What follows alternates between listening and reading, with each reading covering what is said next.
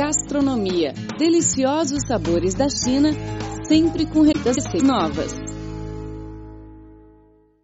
Olá, amigos, tudo bem? Seja bem-vindo a mais uma edição do programa Gastronomia. Sou a Rosana Zhao e estou muito contente por tirar neste hora com espaço a cultura gastronômica e as receitas mais deliciosas da China e de outros lugares do mundo. No programa passado, fizemos uma apresentação geral sobre a culinária da província de Yunnan, no sudoeste da China. Nesta edição do Gastronomia, vamos continuar uma viagem gastronômica pela região. A região autônoma da etnia tibetana de Diqing, famosa pela zona Shangri-La, que se situa ao sudoeste de Yunnan, vivem na região 25 minorias étnicas, como por exemplo, tibetano, Lisu, Naxi, Bai, Yi, etc.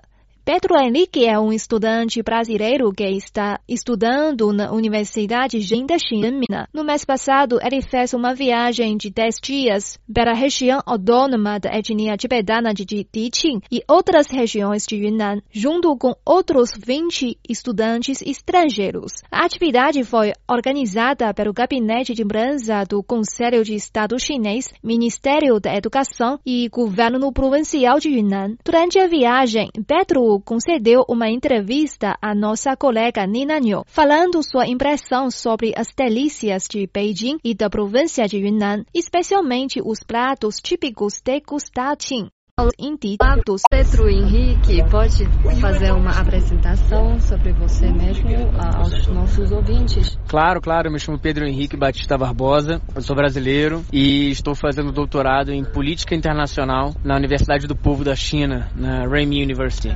Então, quantos anos você já está em, na China? Eu vou completar agora dois anos, dois anos de Pequim, dois anos de China. Mas você fala muito bem chinês. Quando você começou a aprender chinês? Eu comecei a estudar chinês já tem alguns anos, quando eu estava fazendo mestrado no Brasil. E desde então eu continuei estudando e, e dessa vez é, é, a primeira vez que consigo ficar bastante tempo na China, morar por um, por mais longo prazo, que me permite melhorar cada vez mais o meu aprendizado da língua. Entendo. Então, como você já está algum uh, há tempo aqui na China e em Beijing, uh, eu acho que você já aprovou alguns pratos de Beijing uh, e gostou a comida lá e pode uh, apresentar alguns pratos impressionantes que você ainda lembra. Posso, posso, posso. Eu não, eu não consigo fugir muito do, do comum. Eu confesso que eu sou um amante do que é do pato lacado de Pequim, né, do Beijing Kaoya. Eu acho um prato fantástico, é um prato rico, né? É, é um prato que, que, exige um tempo de preparação, um tempo de maturação. E, e, e além disso, na hora de comer, além de, de ser um prato delicioso, de trazer vários temperos, várias. É interessante, né? Você come pato de Pequim no restaurante é uma coisa.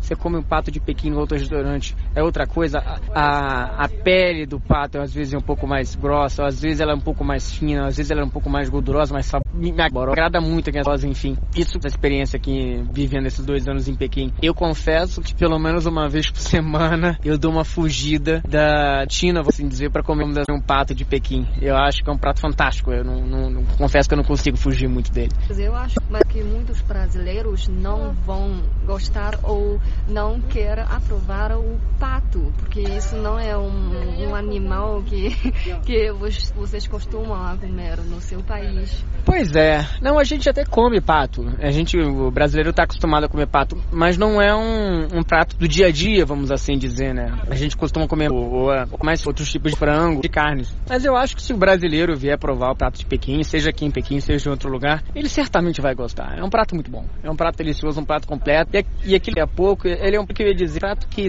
traz um grau, vamos assim dizer, de sociabilidade. Não se come pato de Pequim sozinho. Primeiro que é um pato, né? Normalmente é um, é, é, é um pato inteiro, você pode dividir com várias pessoas, mas é um evento. É, é legal comer o pato, saborear o prato e de social. Então é dividir todo esse sabor, toda essa alegria com outras pessoas que estão do seu lado. Sim, e o processo de cortar o pato também parece uma arte você viu esse processo?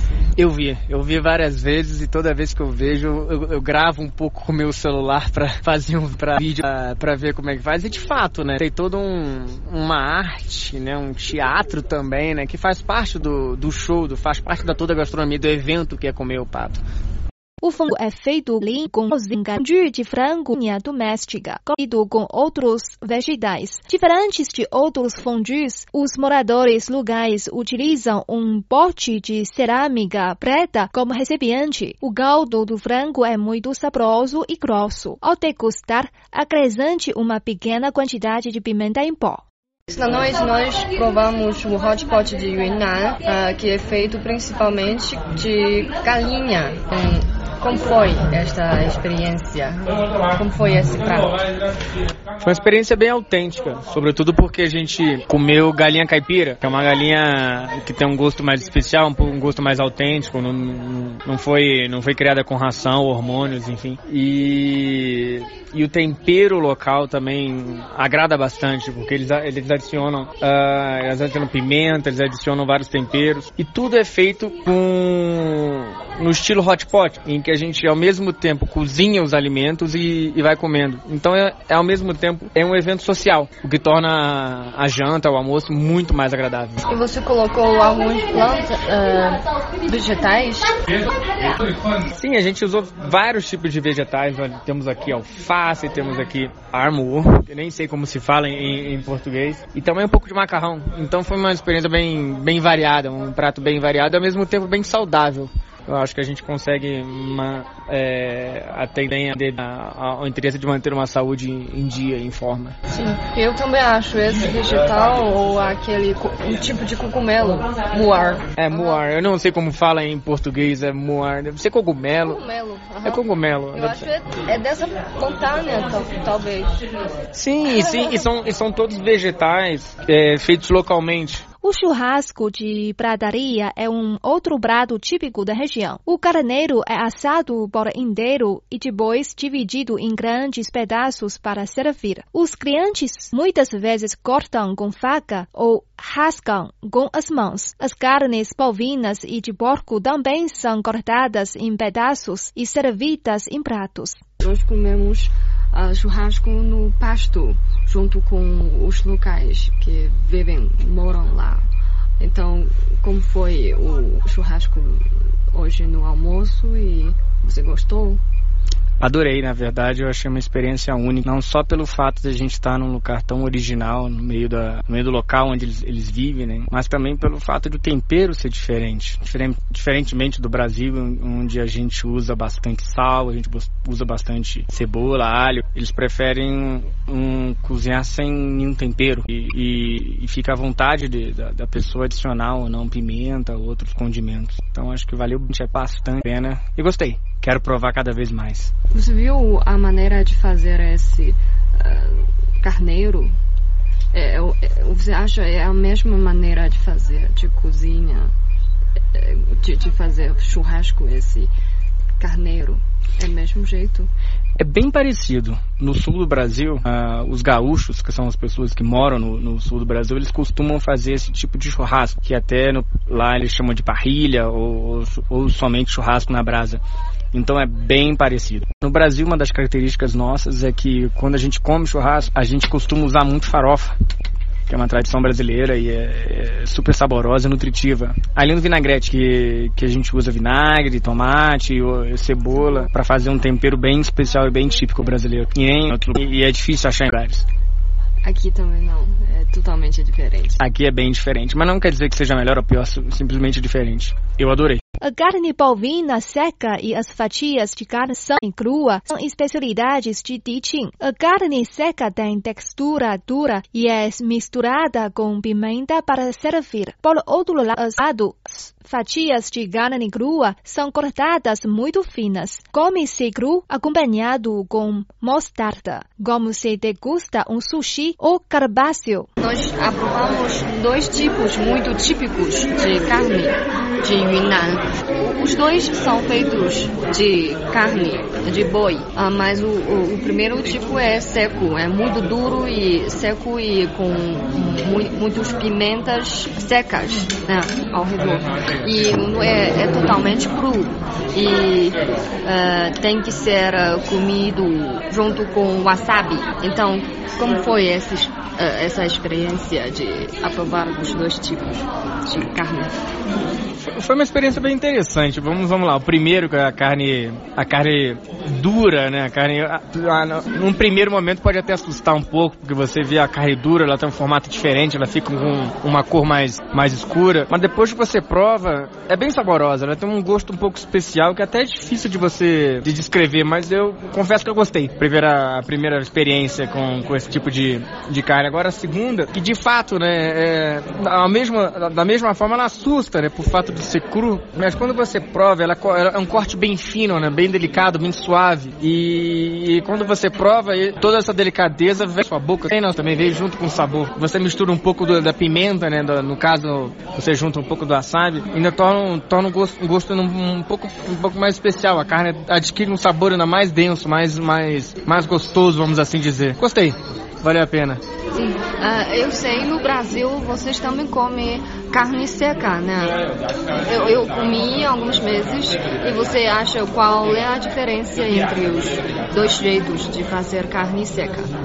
Eu acho, acho que a primeira é, é, a textura da carne, né? A carne seca no Brasil, ela não, é, embora ela seja um pouco mais dura do que a carne, do que outros tipos de carne, ela não necessariamente é dura, como é, como, como é o caso dessa que a gente acabou de provar. Então, é, são e os sabores também são bem diferentes, né? Porque a carne é seca no sol e ela, e, por ser seca no sol, ela adquire um sabor diferente, um, um estilo diferente. Essa carne já, eu, não, eu até tô curioso, quero te perguntar como é que eles fazem, porque eles conseguem fazer ela ficar tão dura, mas ao mesmo tempo ficou saborosa, crocante. E no Brasil você também come carne crua? Não, não é muito a nossa tradição. O que a gente pode acontecer é que, por exemplo, quando a gente come carne, sobretudo em carne durante um churrasco, uma festa com os amigos, a gente pode ter vários tipos de, de cozimento, né? Um pouco mais crua, uma carne mais vermelha, não tão vermelha, bem cozida, mas uma carne, por exemplo, essa que a gente prova 100% crua, não, não, não come tanto. Os cogumelos de Yutu e Denan são muito raros e deliciosos. Pedro gosta muito de comer o vegetal.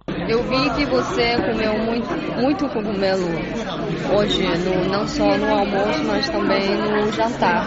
Uh, e eu já te disse alguns, algumas informações de, dessa planta. Eu disse que ele é o fundo das montanhas, tipo assim. E foi como esse, esse cogumelo que você aprovou aqui em Yunnan. Esse é um cogumelo muito especial e raro uh, local. E também se vende muito caro em Beijing. É, você pode falar algo sobre essa experiência? Pois é.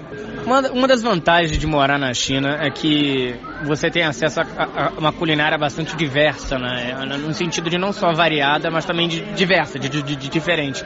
E uma das coisas que me, que me deixa bastante feliz, gastronomicamente falando, é poder comer cogumelo. Porque você já viveu no Brasil, você sabe que a gente não tem essa cultura, os brasileiros não têm essa cultura de comer cogumelo. A gente come de champignon, que é um tipo de cogumelo, mas não, não há uma variedade. E aqui na China há essa variedade, e é muito bom. E esse cogumelo que a gente provou hoje, como é que se chama em chinês mesmo o nome dele? Songrong. Pois é, ele, ele, ele, ele, tem uma. Ele tem um gosto diferente. Primeiro ele tem uma textura diferente. Ele é, ele é mais macio do que alguns e e, e, e, quando você mastiga ele, você sente isso. E ele tem um gosto especial que não é que não é como os outros cogumelos que é, pelo menos que eu tenho comido aqui na China. Talvez seja pelo fato de você ter comentado que ele, ele, ele, ele não pode ser produzido, na verdade, ele é colhido na, na natureza e, e depois é preparado. Gostei. Valeu, valeu, valeu bastante, bastante a pena. Agora eu fico triste porque você falou que ele é muito caro. Eu tava pensando em fazer o prato, você falou que é um quilo é 400 renminbi, né? Aqui, é o preço local. Local.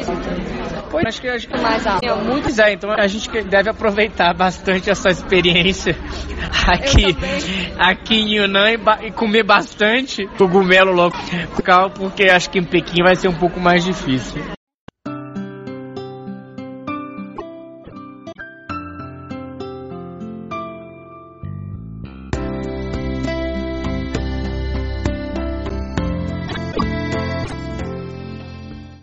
Bom, chegamos ao fim do programa de hoje. Eu sou Rosana Zhao, muito obrigada pela sua companhia. Voltamos na próxima semana com mais informações interessantes sobre a cultura gastronômica chinesa e receitas deliciosas. Não perca, abraços, tchau, tchau.